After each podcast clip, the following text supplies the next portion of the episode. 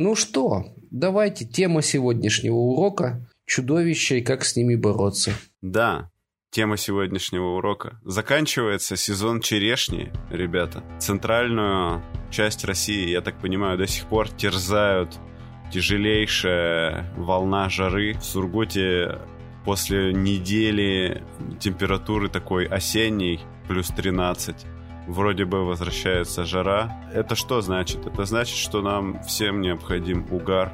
И для этого сегодня в выпуске «Чайного паладина» начальник паблика «Исторический угар» а, Влад, тоже Влад. Привет, Влад. Привет, Влад. Да. В сегодняшнем выпуске «Чай со смородиной» по-прежнему разбираю запасы идеальных саше в виде пельменей, присланных мне из города Челябинска с фестиваля Юралкон. Спасибо в очередной раз говорю организаторам, которые организовали такой прекрасный подгон. Черный чай со смородиной. Ребята, тема классическая, как дачная поездка. Отвар близкий по цвету к крепкозаваренному зеленому чаю, скорее такой желтовато-зеленовато-янтарный, наверное, не знаю, такой очень бледненький. Вероятно, смородиновый лист немножко забирает цвет у черного чая.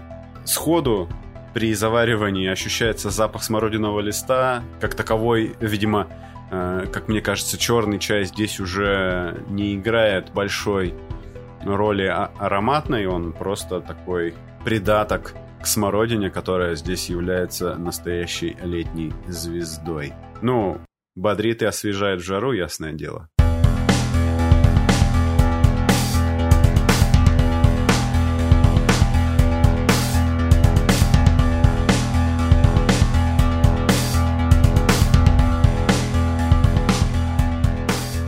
Ну что, да, сразу не будем оттягивать, переходим сразу к делу. Что у нас из самого насущного? Вообще, на самом деле, самая насущная э, последняя волна из чудовищ – это, наверное, вампиры. Как бы последняя из отзвуков эпидемии нашествия вампиров угу. это тот самый пресловутый Брэм Стокер, который, в свою очередь, короче, это поднял из каких-то бульварных романов практически все, что он написал в, э, про Дракулу, но mm-hmm. только художественно это оформил. Ну, то есть, э, видимо, вот эта придумка, когда Дракула говорит гости, что я не пью воду. это, видимо, его. Вина.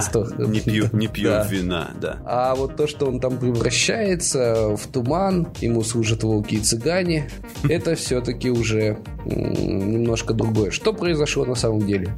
Никто не знает.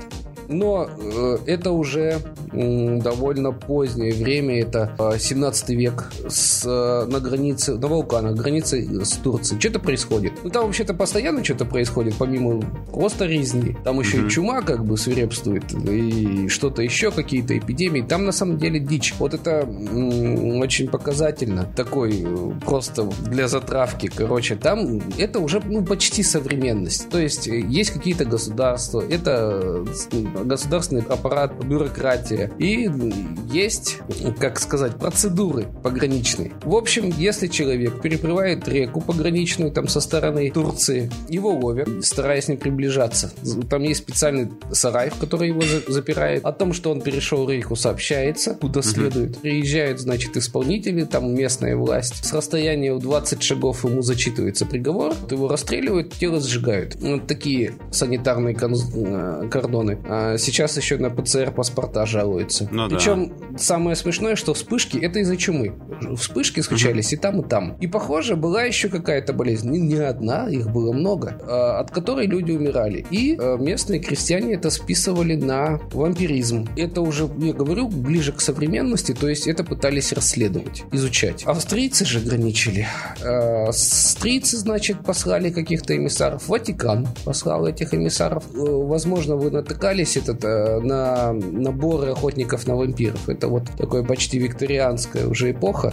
Ну, то есть эм, было весьма ну, распространенное как бы мнение, что вот вампиры, короче, на Балканах тусят полный рост. И если ты хочешь ездить по Европе, то имеет смысл взять с собой наборчик охотника на вампиров. То есть ты, ты реально вот типа собираешься в отпуск на Балканы, и тебе такой твой кузен говорит, слушай, там это, Ты точно хочешь поехать на Балканы? Там же вампиры, вот тебе чемодан, да, типа. Да, да, это же это гуглится, можно вот прямо вбить э, чемодан mm-hmm. охотника на вампиров. На самом деле это да, это для приличного человека вот ходить с собой. Ну вообще, как бы джентльмены викторианской эпохи, они как джентльменский набор входит это тяжелая трость, которая mm-hmm. фактически дубинка, револьвер или внезапно кастет. Кастеты у джентльменов отошли в прошлое после Первой мировой, потому что было очень много оружия, можно было легко купить столько же стоил. А так до этого кастет. Ну и вот такие чемоданы, там всякий чеснок, эссенции, вот на случай неожиданной встречи. Это пытались исследовать. Даже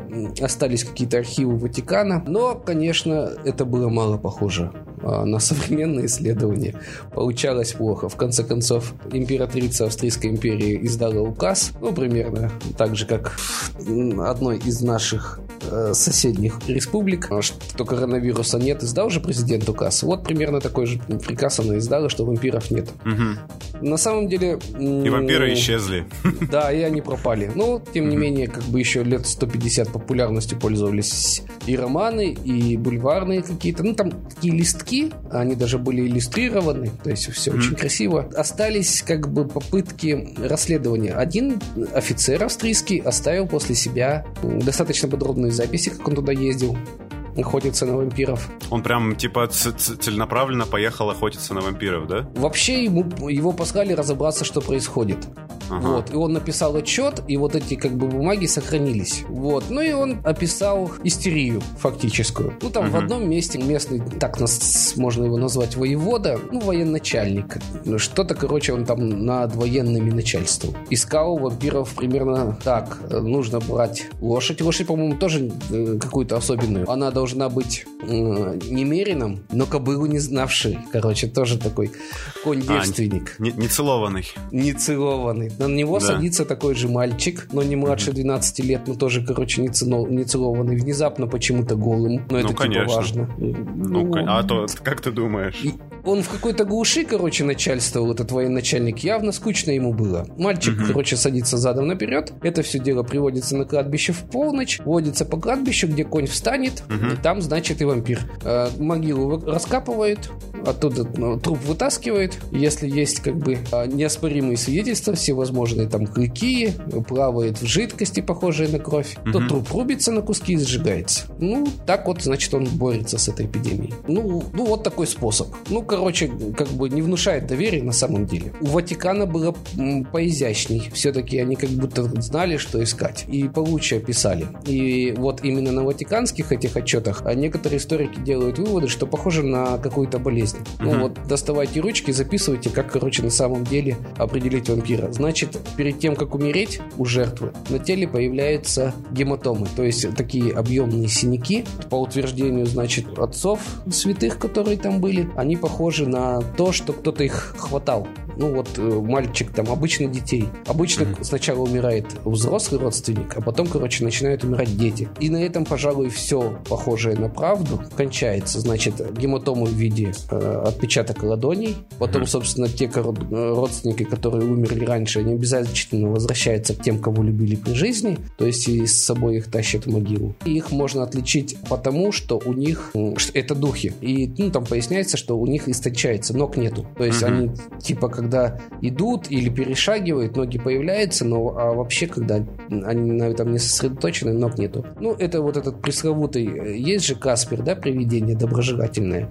У него же хвостик снизу. Вот это тот самый отголосок. То есть как бы как отличить э, духа от материального существа. Вот он, э, если истончается к низу, а ног нету, ходить ему уже не надо. Вот там такой хвостик будет у него, как у Каспера прям. Отсюда, типа, тоже то, что они могут в туман превращаться, наверное, да, Дракула мог. А вот это уже совсем другое. А вот э, эти вот не Дракула, Дракула там вообще отдельно, да, про него рассказывали, что он вампир, но это получается местный фольклор. Угу. То, что я говорю, это уже как бы это солидное исследование, ученый. А, ну извините, конечно, да. А вот это, а то, что ты говоришь, это, короче, уже местный фольклор. А с местным фольклором все сложнее.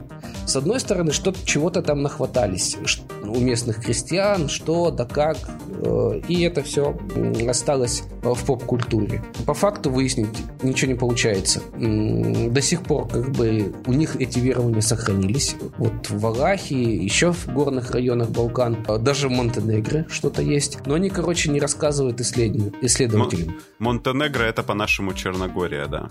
Да, Черногория. Угу. По-моему, там в 2010-х или в 2000-х годах поймали очередного вампира. Ну, как поймали, он в могиле лежит, его, короче, угу. начали умирать его родственники, его выкопали, вырезали сердце. Местные полицейские просто как бы оштрафовали и дали условный срок участвующим угу. в этом действии. Ну, такое, больше похоже на отмазку. Обвинение в осквернении могилы. Угу. Туда поехал этнограф, тут же, короче, поскакал, значит, по горячим следам. И прямо есть передача на ютубе, может быть, можно найти это, а, как он бедняга ходил, и с ним никто не разговаривал. Все от него морду воротят, никто ничего не рассказывает. И он угу. буквально там по каким-то крупицам собирал. Ну вот, а зачем они э, вырезали ему сердце? Ну как же, говорит, чтобы сжечь и съесть? Съесть? А, угу. так, а кто а? должен есть? Вот Без вот разницы кто? Пох... Да черт его знает. Там какие-то, конечно, я так понимаю, есть правила приличия за столом. Наверное, старший в семье сначала, может детям дают. Это, это уже, да, вот открытый момент. Ну вот это вот как бы недавно выяснилось. Потом начали поднимать записи, да, где-то вот здесь мелькнуло, здесь. Ну типа, угу. ну как зачем? Надо ж сердце сжечь там. А ну, вот понятно, зачем? конечно. Что, что вы, что люди дикие какие, конечно, надо сжечь. Да. Же, да. Ну и как бы внезапно выясняется, что все мы все знаем про вампиров, а на самом деле нет. А, ничего по них не понятно. И историки подозревают, что, возможно, это какая-то местная болезнь. Там есть красивое слово эндеми... эндемини... Короче. Эндемичная, типа, да, да вот распространенная в определенном местности. Вот. Угу. Но как бы ни да, ни нет, пока ничего сказать по этому поводу не могут. Толком даже не могут рассказать про верование. Э, местные как бы не общаются. Ну, вообще, сами по себе вампиры, как идея, это она довольно недавняя.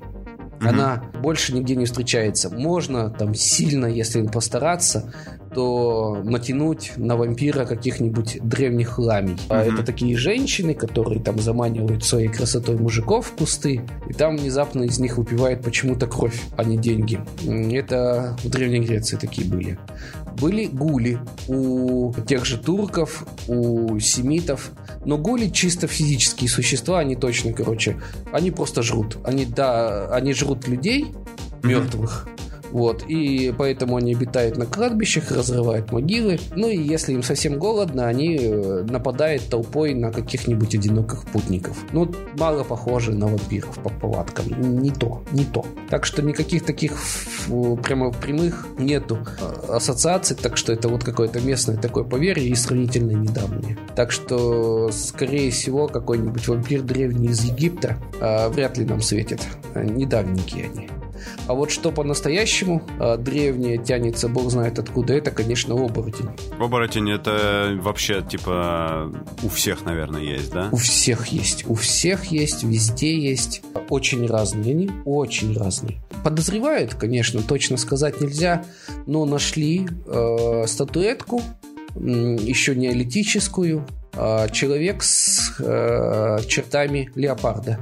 Угу. Это где-то в Испании, по-моему, нашли. И там 12, что ли, тысяч лет. Ну, там это буквально одно из самых первых изображений. Вот начали, находят, когда вот только начали люди делать какие-то украшения, еще что-то. И вот примерно к этому времени относится эта статуэтка. Конечно, нельзя сказать, что это прям оборотень ткнуть. Ну, на нем не написано. Угу. Писать еще тогда не умели. Так что, ну, предположения такие есть. Вот. Но те оборотни, которых мы знаем и любим, которые такие традиционные, так сказать, угу. типичные, это, конечно, европейские оборотни. Они 16 века.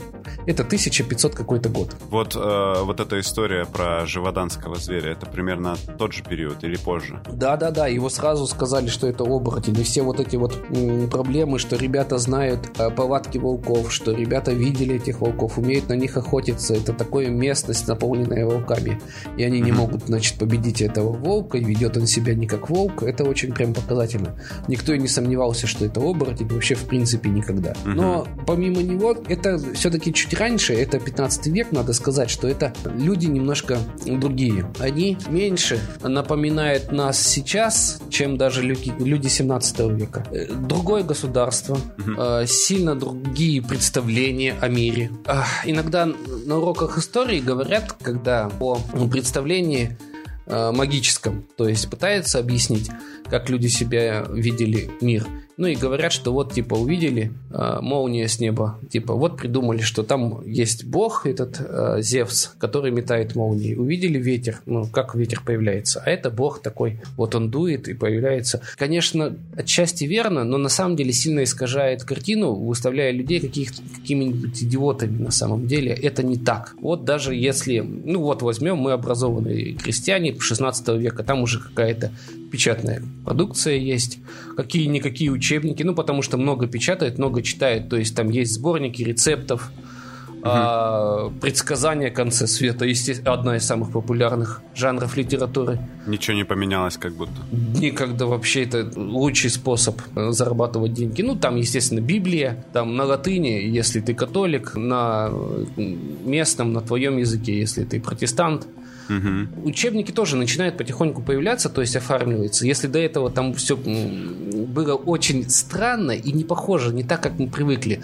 Ну вот тот же Платон, говорят диалоги Платона, действительно, это построено как диалоги, то есть собирается несколько людей, один там говорит, а вот, кстати, у меня там брат дедушки ездил в Египет, и там ему рассказали, что у них там 3000 лет назад была такая страна Атлантида. То есть Платон вообще не стесняясь говорит, что по источникам одна бабка сказала, вот я mm-hmm. могу вам рассказать такую историю. Но это внезапно учебник. Она поучительная история, да, но они, но это э, несколько персонажей ведут диалог они там между собой общаются, естественно, с помощью каких-то приемов этих характерных для такой литературы. Он там подчеркивает, что он хочет сказать.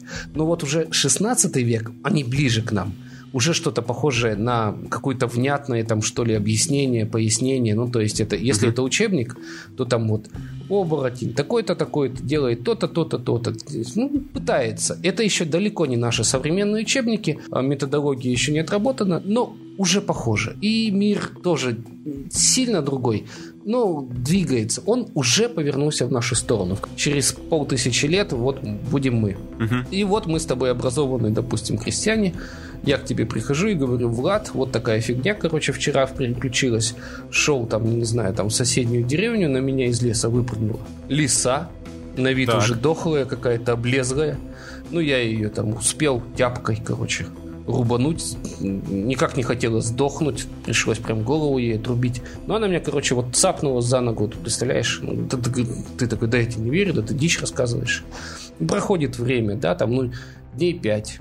Что-то мне там что-то плохо, что-то я какой-то раздраженный. Перестаю выходить на улицу. Не могу смотреть на солнце, перестаю работать на угу. поле, какая-то дичь. А потом хочешь воскресенье... Колобка съесть хочешь. Хуже. Воскресенье, короче, не смог причаститься, да, там не смог к этой э, чаше со святой водой подойти, там закричал, убежал дико. Что происходит? Непонятно, дичь какая-то. Ночью накинулся, собаку загрыз. Ну и там солнце боится, э, святой, от святой воды бегает. Что делать со мной? Ну, ладно, ты как современный человек, ты знаешь, что это дело явное, что... Э, что это бешенство, да. Да, я думал, ты все-таки скажешь, что вспышка зомби-апокалипсиса. Ну хорошо. Да, да. Но согласись, Похоже, в принципе, да. мир э, выглядит именно так, что вокруг есть всякое непонятное. И тебе с этим надо жить. Ну, кто кому в голову придет, что это вызывает какие-то там бактерии? Ну, очевидно же, что это магия какая-то. Вот прокляли, Конечно. душу сожрали. Все люди образованные, понятно, что тогда лисы, сейчас 5G э, вышки, как бы ничего не поменялось. Ну, так-то да.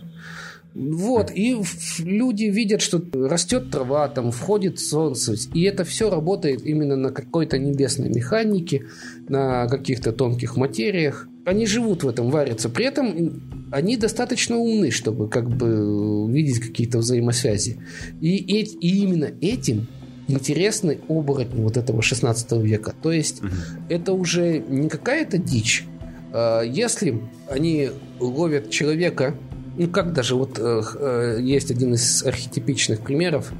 а путник, э, некий загадочный путник, верхом на коне едет из одного пункта в другой, какой-то глуши он останавливается заночевать. Ночью на него нападает волк, угу. но путник вооружен. Он отрубает волку лапы. Угу. Потом он доезжает до ближайшего населенного пункта, говорит, вот на меня напал подозрительный волк, пойдемте поищем его. То есть э, там ну, местное не ополчение, а милиция. Все равно есть несколько вооруженных людей на, на случай непредвиденных обстоятельств. Но mm-hmm. время все равно тяжелое. В общем, короче, собирается быстрый поисковый э, отряд из добровольцев. Они возвращаются на место происшествия, э, идут по следу кровавому, доходят до местечка, где, ну, типа хутора, где живет уединенно некий человек – они его знают, он там промышляет где-то. Вот, и он внезапно однорукий. А что у тебя случилось с рукой? Он говорит, да вот случайно отрубил, когда дрова рубил. Общем, мутная история. Они его вяжут, как бы вот, ну, и он потом под пытками признается, что оборотень. Честно говоря, доказательная база не такая плохая. Бывает и хуже даже сейчас, да. Да. На самом деле, э, похоже на то, что они под это дело, под оборотней, они там замели ни одного, ни два э, маньяков, серийных убийц. Угу. Очень похоже прямо на то. Хоть одного поймали, застали, да, буквально там э, на него все указываю. Кости нашли у него, там тоже где-то уединенно жил. Он сам закричал, что он оборотень. Вот. Мы сказали, докажи. Он сказал, у меня волчья шкура внутри. Вот, чтобы ее, ну, как бы рассказал, значит, надо же проверить. Отрубили ему руки, об...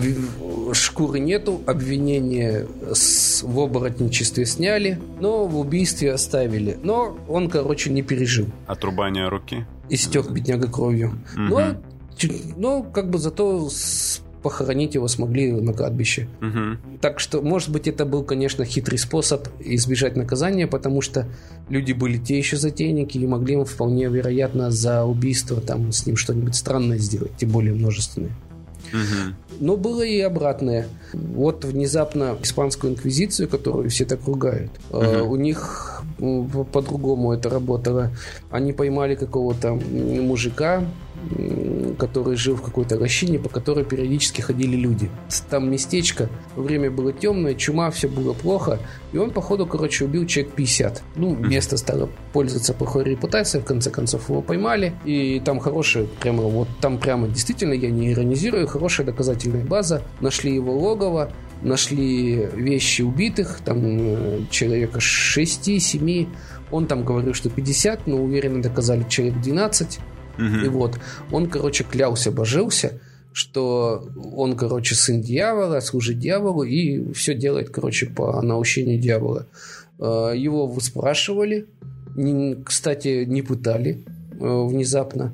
И в конце концов, великий инквизитор, которого тут же вызвали, раз тут такое дело, написал в заключении, что в этом человеке нет ничего выдающегося, кроме его жестокости. И все. И, ну, его повесили, и все. И на самом деле это внезапно очень похоже на э, современных психопатов, серийных убийц. У них действительно нет ничего выдающегося, кроме жестокости. Вот ты рассказываешь про оборотней. Это, как ты думаешь, вот какое количество из э, случаев описанных э, это реально какое-то э, какое-то животное, и какое из них это серийный убийца? По-видимому, по, вс- по всей вероятности, э, люди любили просто рассказывать угу. э, чешуительные истории друг другу. Ну, и да, конечно. оборотни в этом э, как бы фигурировали. И, скорее всего, допустим, облагороженная сказка братьев Грим, да, про красную шапочку, это типичная история про оборотни. Угу.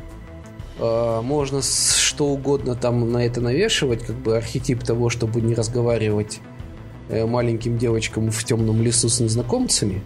Но фактически это история об оборотне. Просто она очень распространенная. Она сильно видоизменена. Э, как бы исходную, исходную сказку тяжело восстановить. Есть некоторые записи, там какие-то там дошедшие. Они немножко отличаются от той сказки, про которую мы знаем но э, толком ничего не понятно. Откуда угу. выросли эти оборотни, что про них там говорили, что про них типа известно, ничего не понятно на самом деле. Мы можем вот отталкиваться именно это 1500, э, вот история э, с мужиком, которому отрубили руки, это 1540 год. Мужик, который выдал себя, потеряв лапу, угу. неудачно. Это 1520 год. У нас есть записи, записи э, с э, процессов, то есть э, судов, стенограммы. Вот это то, что мы можем сказать точно. А устную традицию или какие-то, может быть, дошедшие из глубины веков предания мы не знаем. Только вот в пересказе братьев Грим как-то вот потерялись. Угу люди очень э, часто собирают все под одну крышу, то есть э, пытаются как бы сказать, что вот оборотень такой, оборотень секой, а это все оборотни. На конкретном примере. Есть такие ульфхеднары. Это, в отличие от берсерков, берсерки это наполовину медведи, а вот Ульфхеднару наполовину волки. И вот, дескать, что это скандинавские оборотни. Вообще нет, ни разу, даже близко ничем они не похожи. Ни повадками, ни тем, что они могут оборачиваться. Совсем не то. Вот. Но типа созвучно и то, и то. Вот. Поэтому люди э, часто пытаются провести э, параллели, но нет. Именно вот типичный, архетипичный этот оборотень, э, человек, который превращается в волка, воет на обяз... обязательно на полную луну, воет на нее, там бегает и пытается кого-то убить. Это э, европейский оборотень, причем сильно позднее его переосмысление. Вот по вот таким обрывочным сведениям из э, судейских документов. А то, что как его там на самом деле воспринимали, не факт, непонятно. Угу. Надо сказать, что это тоже сравнительно позднее изобретение. У нас есть а, примеры оборотней, ну, так сказать, из глубины веков, но там всегда было наоборот. То есть какое-нибудь существо могло превращаться в человека, а не человек в какое-нибудь животное. То есть от обратного это работало. А, и это прямо такой красной нитью. Что у нас еще? Ну, еще из современного у нас есть ведьмы. Все-таки да. ведьмы тоже у нас везде присутствуют, во многих сеттингах тоже с ними нужно драться. Ладно, вот с ведьмами, короче, на самом деле очень хороший пример будет. Потому что нам не хватает безумия. Вот какого-то лютого, абсолютного безумия. Конечно надо э, отдельно сказать, что многие э, натыкались на посты в интернете, что вот там 9 миллионов охота на ведьм, 9 миллионов там э, женщин сожжены, uh-huh. и т.д. и т.п. Все не так. Ну, во-первых, это очень растянутый процесс, несколько сотен лет на них охотились. За это время несколько тысяч человек действительно было убито. Но, во-первых, допустим, та же испанская инквизиция, благодаря Монти Пайтону, которая стала популярна, она у себя охоту на ведьм внезапно не допустила. И вот это, кстати, хохма в Монти Пайтоне, когда там они взвесили гусь, гуся и ведьму да. с метрой. Ну и да. это довольно логично. И тот, кто разводит гусей, он видит, что гусь набирает э, вес и в какой-то момент теряет способность летать. летать. Ну, э, там после определенных там, килограммов 6-12, сколько он там наберет, все, он не может взлететь. А до этого он может лететь. То есть это очень логично. Значит, если ведьма весит меньше, то он летать не может. Э, для тех, кто сам выкармливает гусей, это очевидная вещь. То есть очевидная вза- взаимосвязь. Для нас, может быть, не совсем очевидная, а вот для них прямо на глазах. Вот, ну, ну смотрите, ну, гусь не может взлететь. Ну, Логично, да. да. Значит, боженька тот так не дал. И значит, и ведьма не может. Как это, короче, появилось?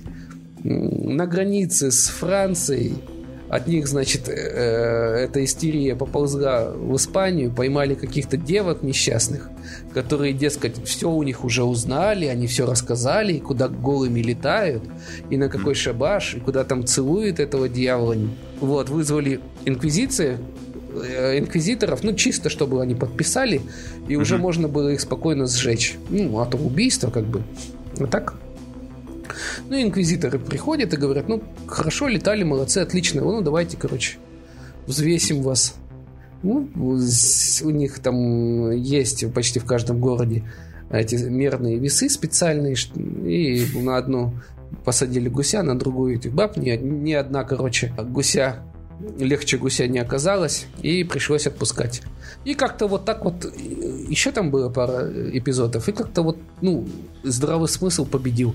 В Испании охоты на ведьм не было. Звучит так, как будто бы испанская инквизиция появляется внезапно, ее никто не ждет, но а, тем не менее она с собой более или менее какую-то на тот момент все-таки Ватикан это, наверное, одно из самых образованных таких э, места, таких, э, ну, все-таки науки и всего такого. Самый передовой. Ну да, да, да. У них там были трактаты о живших мертвецах, они могли свериться и убедиться, так что да. Ну, ну да. Ну, ну, как бы, нет, вызывают инквизитора. Вызывали такой, ну сейчас проверим. Такой, приходит участковый. Такой, ну давайте посмотрим. Тут понятые, тут все. Вот. Ну хорошо, испанская инквизиция не зверствовала. Ведьм там особо, где они, видимо, оперировали. А вот э, дальше идет не интересно. Не сжигали, да. Ага. А, мы, когда говорим тоже о ведьмах, это опять же немножко поздний конструкт. Э, последние вот ведьмы, там всякие салимские, которые были в Америке. Угу. Там, ну, просто дикий бред, и типа как в это все можно поверить. А то, что происходило э, в Европе э, в раннее время, непонятно на самом деле, что там происходило. Если взять чистую статистику по казненным, а она велась, ну, начиная с того, что это всегда э, светские власти казнили, несмотря на то, что инквизитор как бы должен был присутствовать, mm. то там начинаются странности.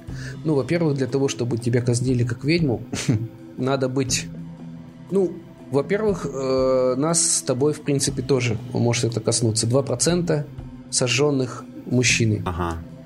Ведьмаки. Да, если ты красивая э, молодая девушка, то тоже, короче, тебе почти не светит. Ты, ты в группе риск. Нет, наоборот. А, да? У нас, да, у нас примерно в два раза больше группы риска. Если ей до 20, почти никогда не зажигали девок до 20. Вообще mm-hmm. 90% сожженных ведьм это действительно пожилые женщины, а причем 60% из них еще и богатые. Mm, как интересно. А и все, и все имущество отошло государству, типа? Нет, там общины. А, ну, Если ну, говорить о средневековье, да. то, наверное, тут уместнее говорить о социализме. То есть тебя могли избить без всяких шуток вот то, что мы там сейчас э, привыкли, кажется само собой разумеющимся, что ли вот люди за бугром купили товар и потом поставили лавочку и торгуют там турецкими шмотками. За такую херню тебя могли палками избить прямо на улице э, за спекуляцию. Ну да. В средневековом городе. Там больше похоже на социализм было. Это тоже, это чисто наш э, современный э, как бы картина мира, что капитализм был всегда. Какие-то его элементы были всегда, но вообще это изобретение очень недавнее и, скорее всего, какая-то девиация, которая долго не продержится. Ну вот лет 300 ей.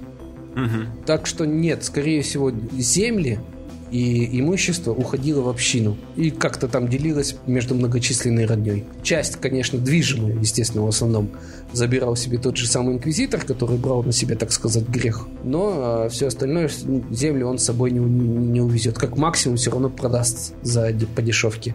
Так что это был, похоже, механизм перераспределения доходов. А, проблема неравенство доходов стояло тогда так, так же остро. Угу. Но это с одной стороны. С другой стороны, у нас сохранились а, довольно подробные записи а, ведьмовских процессов.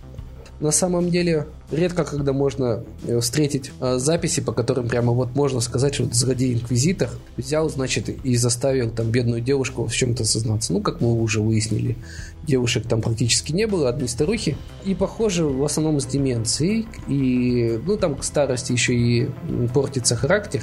Они реально были очень злобные.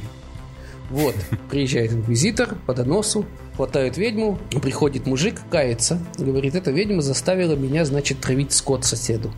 Конечно. Как, какая кто, сволочь. Да. Как она кто... тебя заставила? Я сейчас близко к тексту перескажу. Угу. Значит, он говорит, ну вот, я встаю утром, умылся, оделся, пошел, значит, ко двору, снимаю портки, нету. Потерял. Нету. Потерял свою флейту. Нету. Дело понятное, говорит, пошел сразу к ведьме. Чьи еще это могут быть штучки? Она, значит, ведьма известная. Прихожу, говорю, отдавай мне мой Ведьма говорит, а вот тебе, то есть не отдала. Значит, сделай что-то то-то, там э, возьмешь вот эту траву, посыпешь лук, чтобы соседские, значит, коровы пожр... сожрали, молоко перестали давать. В общем, короче, козни строит против mm-hmm. человечества. Он все сделал, значит, отличился, выполнил как есть, возвращается. Ну, говорит, отдавай мой... Он говорит, вот, э, на дереве гнездо, лезешь, значит, туда, там твой хер, забираешь, можешь идти домой. Он говорит, я полез, смотрю, а там, короче, большое такое гнездо, в котором прямо видимо-невидимо этих мужских достоинств. Я, ну, я, говорит, не будь дураком, схватил сразу самое здоровое. Она мне, она мне с земли как закричала, не трожь, это нашего священника. Да, звучит как реально как анекдот. Да, пришлось взять поменьше. Ну вот реально, вот он, ведьмовской процесс. Вот такой. Вот оно, колдунство. Это описано, да, вот типа в документах. Да, это хранится до сих пор в архивах. Все серьезно. Ну да, звучит, звучит серьезно и правда. Старушку, кстати, не сожгли. Покаялась, там что-то еще сделала, не помню уже. Нормально. Ну да, так-то. По-моему, штрафы.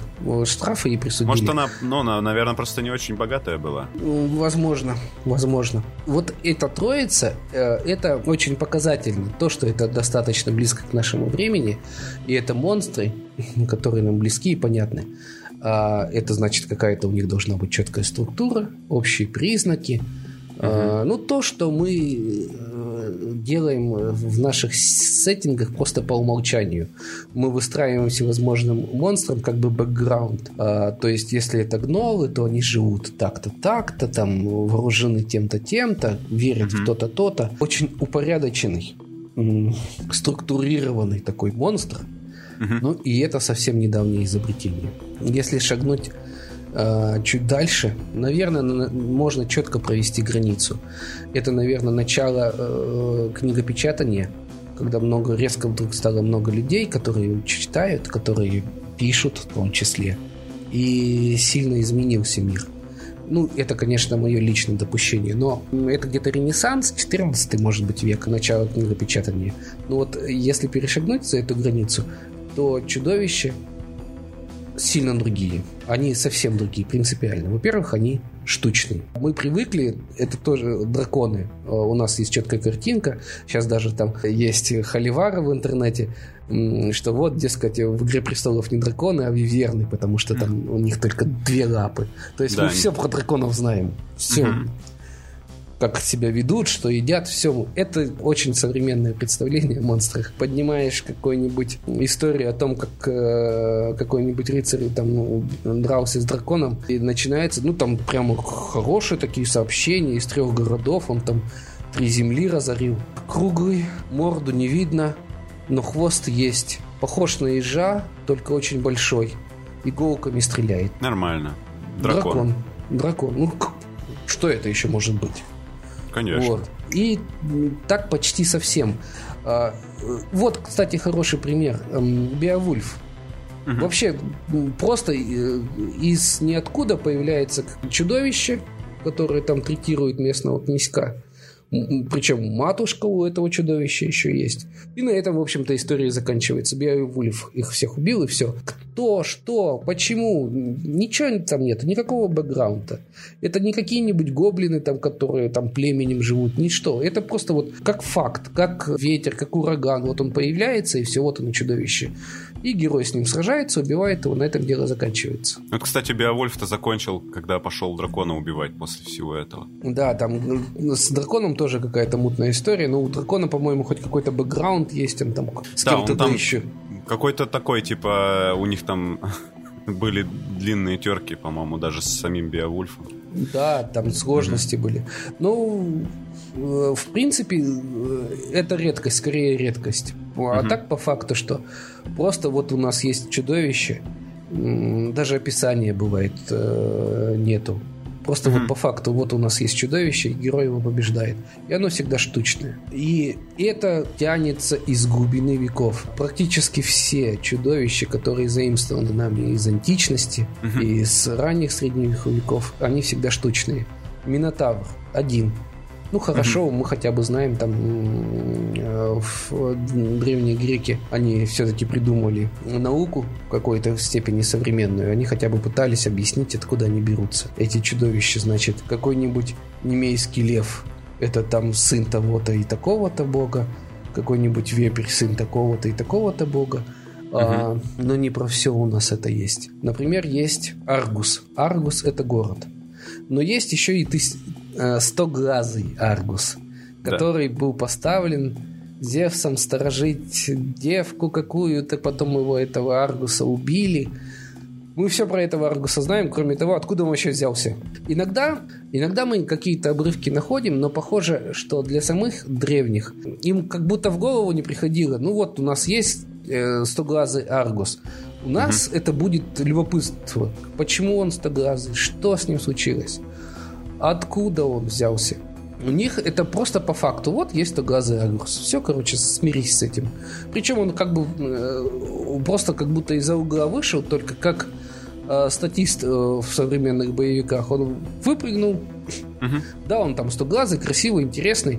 Его, значит, очередной э, герой, или, по-моему, в случае с Аргусом, по-моему, бог его убил как Джонни Уик какого-нибудь колоритного персонажа замучил дико ловко. И пошел дальше, переступил. Никто не будет ее бэкграунд. Это не важно. Ну, Никакой да. бэкграунд не будет рассказывать. Вот очень похоже, как это выглядит. Но для нас это немножко странно все-таки. Тем более, что эти персонажи зачастую играют достаточно э, большую роль в мифах если мы начали говорить про монстров, ну, уже, уже так нормально поговорили, будет интересно поговорить о том, как на них охотились. Мы в прошлый раз, когда собирались, да, говорили о том, что вот, например, в обязанности рыцаря, да, какого-нибудь феодала, входила, значит, охота на местных э, животных, которые могли, нападали там на крестьян или еще там, ну, хищников крупных. Будет ли это, э, скажем, такое вот отправляется, у него приходит ему сообщение, э, что дракон тут э, разоряет, например, деревню. Не дракон, а какое-то чудовище. Э, чудовище какое-то, Есть, да, да фрески, такие картинки, где рыцари, но не одни, угу. дерутся угу. с какими-нибудь непонятными э, чудо-юдами. Это тоже уже очень позднее. На самом... Короче, Угу. А, вот мы интересно прошлись. Мы как бы двигаемся вглубь веков, и у нас уровни монстров повышается. То есть сначала у нас там были какие-то банальные оборотни, Угу. Э, ну, может быть, вампиры не вполне банальные. Дальше у нас такие именные персонажи. Ну, может быть, сейчас э, какие-нибудь минотавры у нас как бы в каком-нибудь сеттинге могут быть ну, обычными противники, ну тогда это будет нечто выдающееся. А если э, шагнуть еще дальше в э, доисторическое время, там уже идут не просто чудовища, а ну, демоны и боги. Угу демоны, демоны-боги, демоны, тонкая граница, короче, которую даже не сразу э, развернуть. Угу. А вообще есть сквозной миф о том, что герой э, убивает э, чудовище. Но если сейчас уже как бы каждый может понять, что там, если с вампирами, то тут э, нужно, конечно, бороться сам, каждый сам как может, но вообще э, хорошо бы, чтобы этим занималось государство. С оборотнем э, местная исполнительная власть, местные участковые как бы у нас борются. А, с ведьмами, соответственно, ну ладно, тут уже из центра можно позвать специалиста, специально обученного специалиста, как бы инквизитор приедет и тут все разрулит. Угу. А, с драконами да, вот как бы вот эта ниша, когда должен быть герой, какой-то Беовульф, вот он приходит. Ну, тоже он все равно обычно приходит с дружиной, тем не менее, какие-то помощники есть, просто эти подробности опускаются. Э, это уже какой-то мифический момент, это вот это раннее средневековье. Ну, наверное, потому что тогда просто государства не было, поэтому некому было жаловаться, приходилось справляться как-то самому. А лучше, чтобы был специальный человек, типа рыцаря, который, ну, с одной стороны, действительно он охотится. Э, это большая проблема, если у вас там где-то медведь, который повадился угу. ходить по деревне, он может же задрать, он опасный. Собак дерет, скот мелкий или там волчья стая. Так что да, это охотник, э, человек, который именно занимается тем, что он охотится. Естественно, что если какое-нибудь чудовище откуда-то выпрыгнет, то это по умолчанию дело охотника. Поэтому, в принципе, истории были такие. Ну и в античности все то же самое. Все равно были такие претензии, что если ты Нобель, то ты как бы должен болеть и переживать за свой город. А, возможно, конечно, когда он вырастал до 20, там, до 30 тысяч, это немножко скрадывалось, но в духе, что ли, как бы в не менталитете, а как бы это правильно сказать, в какой-то традиции это оставалось, что у нас должен быть защитник, а, который нас обороняет от всяких опасностей.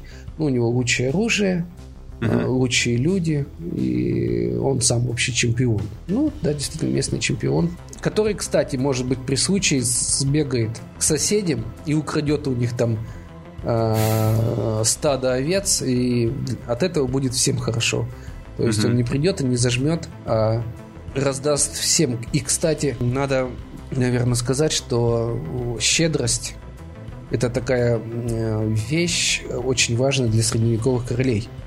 Mm-hmm. Мы просто не сильно э, обращаем на это внимание, но во многих фильмах, которые претендуют на историчность, постоянно показывают, как король раскидывает золотые монеты. Mm-hmm. Это вот отголосок того самого времени. А в раннее средневековье, если ты король, то ты по умолчанию должен быть щедрый. Ты просто, в принципе, каждому ходишь, вот на из себя тельняшку срываешь, на, носи. Ну, конечно, эта тельняшка там стоила, ты такую никогда нигде не купишь. Ну вот, ну нету нигде, никто не делает. Так что да, тельняшка с королевского плеча это очень круто, но это еще и жест, но от тебя этого ожидает, что ты будешь постоянно всех вокруг одаривать. Одаривать за то, что тебе сказали красивую красивое стихотворение. Одаривать, естественно, за то, что тебя дерутся. Просто, что на глаза вовремя попался.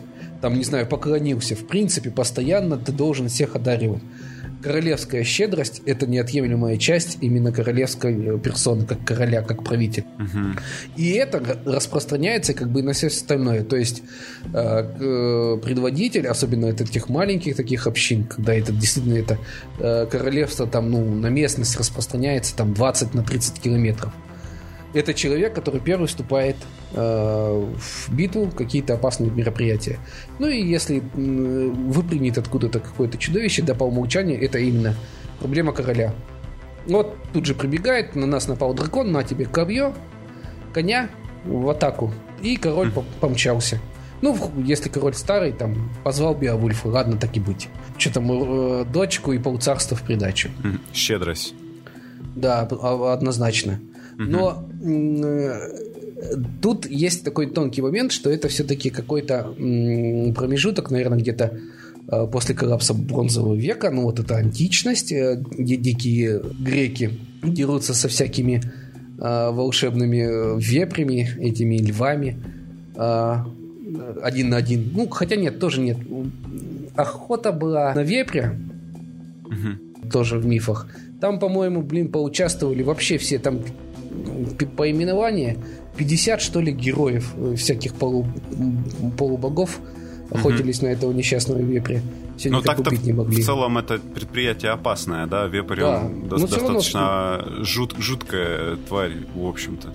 Специально генетически измененные для этого люди, короче, у греков были. Угу.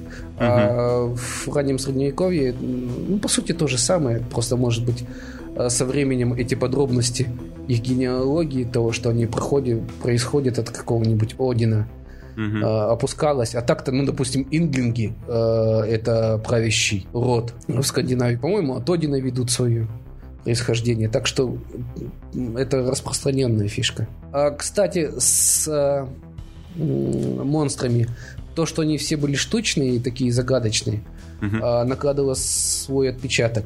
А, допустим, Геракл, он же ходит в шкуре льва, потому что она непробиваемая. Он, он не смог его убить э, стрелами, не смог пробить а, его палицей, и в конце концов ему пришлось разрывать пасть. И этого, ну, шкура, она шелестичная, этого угу. лев предвидеть не мог.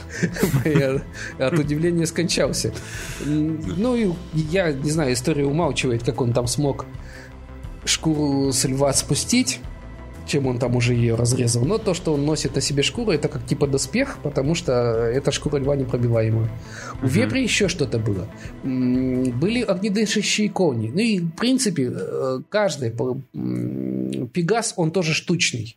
Пегас летает. И у каждого, получается, чудовища было какое-то там сп- суперспособность. Что-то выдающееся, то, что отличало его от всех остальных. Ни, ни у кого больше другого такого не было. Сфинкс, кстати, тоже штучный. Он один единственный где-то там сидел в одном, в одном конкретном определенном месте. Сторожил проход. Больше сфинксов не было, ни народ сфинксов. Не выводили его. И так вот почти совсем. Но если Э, это, да, это у нас уже боссы уровней, а теперь мы подходим, значит, к эпической сложности. Если так. шагнуть еще дальше, э, где-то за коллапс бронзового века, совсем древние времена, угу. То мы столкнемся с по-настоящему страшной хтонью. Это у нас где-то, наверное, ну, новое царство, ну, тысячи две до нашей эры. Где-то в том районе все это сложилось. Шумер уже помер, древнее царство померло, пирамиды уже забыли, как строить. А, Еще пять раз вспомнили, мы потом снова забыли. Вот где-то вот взять этот промежуток времени, там и, естественно, до нас только дошли глиняные таблички толком, так что выбора особого нет. У нас только плодородный полумесяц, ну и вот это Передняя Азия. У нас там есть такие замечательные вещи, как Пазузу, который очень популярный почему-то в последнее время, он и в Футураме появляется. А, и... и, и, иранский демон, по-моему, какой-то, да? Да, угу. и про него и снимают периодически фильмы. Ну, наверное, на Пазузу можно остановиться, потому что в нем, как в отражении, Э, все остальное есть. Значит, э, по Зузу как бы очень плохой. Совсем плохой, прямо хуже некуда. По него говорят, что он уничтожил по меньшей мере три города. Причем, кстати, уничтожил огнем, огнем откуда-то сверху. Чем-то, что-то такое огненное спустил. Потом про него говорят, что он э, жрет женщин. Угу. А, еще он э, вызывает засуху и болезни. Он такой львиноголовый, у него змееподобный э, мужское половое достоинство в форме змеи. Он угу. еще крылатый до кучи, и у него такие лапы с когтями. Так. Э, ну, казалось бы, вот, ну, дьявол, дьявол, хуже некуда. Внимание его вызывает сами. Есть ритуалы для его вызова. Зачем его вызывают? А его вызывают для борьбы с другим демоном который жрет детей. А, и, кстати, по описаниям очень похоже, что вот этот ангел смерти ветхозаветный, который убил всех первенцев из земли египетской, угу. это вот как раз а, тот самый э, злополучный враг Пазузу, против угу. которого Пазузу и призывает. И то есть э, вот в этом тьме веков, тьме тысячелетий, да, дальнейших, там вообще в принципе не подразумевается, что человек может с кем-то справиться. Там действительно вот эти чудовища абсолютно запредельные, непредставимые, с бесконечной какой-то, э, с бесконечными возможностями, и против которых ничего не, не помогает, кроме таких же чудовищ. Угу. Единственное, что кто еще может что-то сделать, это вот эпос э, Гильгамеши. Он очень странный. То есть Гильгамеш слишком сильный. Боги создают Энкиду, чтобы да. он убил Гильгамеша. Это Такой, типа, звероподобный мужик, да. Угу. Гильгамеш приходит, смотрит, классный мужик, они познакомились, подружились, и с тех пор начали ходить вместе. И одно из самых пронзительных стихотворений, дошедших до нас, это вот плач Гильгамеша над Энкиду, когда Энкиду умер, и Гильгамеш так сильно расстроился, что раз расплакался на нем. Забавно, как он заманивал Энкиду, там, чтобы его победить. Он э, нанял в своем городе проститутку, которая потом подманивала этого бедного Энкиду, чтобы Гильгамеш его смог на него накинуться и связать. То есть ничего человеческого Энкиду не было чуждо. Трудно его назвать чудовищем так-то. Но это скорее исключение. А в принципе, если там э, из древности мы что-то там находим, то там просто какая-то абсолютно чудовищная хтоническая хтонь, которую никак не уничтожить. В человеческих mm-hmm. силах нельзя. Ну, в общем, короче, чем более эпичные, э, как это называется, господи, античнее ну, как... и эпичнее, тем, тем, в общем, тем тяжелее. Как в играх, этим. чем древнее, тем страшнее, да. Да, да. Очень похоже. Так, ну давай вот подытожим тогда. Я э, попытаюсь сделать выводы из сегодняшнего. То есть получается, что если у нас э, такой более или менее э, продукт э, позднего такого, да, э, 16-17 век, если это ведьма, оборотень там или вампир, тут хватит одного пары очень квалифицированных специалистов, которые все вычислят и, и проверят. Ну, если нужно а, местную на худой конец есть учебники, где все написано. Да. Молот ведьм, он как раз для любителей, но энтузиастов, так сказать. Да. Вот. Ну, ну и э, при случае можно, значит, просто реквизировать местную милицию, какое-то ополчение, там этот специалист это сделает. И э, все... Ну, местечковая, короче, проблема такого уровня райцентра. Да, вот. Спускаемся чуть-чуть поглубже. Тут уже, значит, э, здесь охотник на монстров — это обычно, да, записано, как будто бы, что это, типа, один рыцарь кого-нибудь убил, но на самом деле с ним, скорее всего, ходила, в общем-то, толпа обученная, да, и э, в данном случае для нас, наверное, будет, ну, логично, что вот э, в РПГ всегда в, в таком около средневековье приключается сразу несколько людей, потому что там в одиночку, походу, это все не вывести. Как будто бы нужен, нужен, нужен такой неплохой кооператив по охоте на драконов, монстров, на любых чудищ. Это все даже на кабана в одиночку не охотились, не говоря уже о чем-то посерьезнее. Получается так. Да, по-хорошему нужен хорошо сыгранный отряд спецназа, но, как правило, обходились э, с бродом каких-нибудь бомжеубийц. Спускаемся дальше, там вообще, типа, штучные товары, которые, для которых, типа, нужен генетически, как ты хорошо заметил, генетически улучшенный, специально выведенный герой. Желательно, чтобы у него было хорошее родословное, там, от, от богов. Ну, там еще и, как бы, оснащение тоже прямо от богов. Угу. То есть, э, вон, э, когда за э, Медузой Гаргоной-то полетел, ему и меч дали, и щит дали, и летающий сад дали, выдали да. тому. Вообще обмундировали со склада по первому, с, э, ну и со всеми остальными, ну, со многими героями, в принципе, было очень и похоже. И все эти То штуки тоже... На довольствие ставили. Угу. И все это тоже штучного, штучные выделки, вот да. эти все артефакты. Да. Ну да, вот, э, значит, нам нужен в античности уже обмазанный такой специально выведенный космодесантник. Э, да. С артефактным оружием. Да, да, да, да. Вот. Ну а уходим дальше, и там уже как будто бы все, человек, человеческие полномочия, все, нужно призывать демонов самим. Да. И э, в одиночку здесь не справиться. Типа того. Вообще без вариантов. Единственный способ это если у вас там, допустим, Аполлон разбушевался. Да. Э, там чего устроил. Ну, зовите Посейдона, там, типа. Ну, в общем, договаривайтесь. Да, в общем, либо да, за тебя кто-то впрягаться должен, как обычно. По-любому, без вариантов. Да. Ну что, вот такая у нас получается охота на монстров. Сегодня с нами был начальник исторического угара Влад. Спасибо большое, что заскочил. Спасибо большое, что пригласил. Да. А, мы увидимся в следующий раз. Э, всем спасибо, всем счастливо, всем пока. До свидания.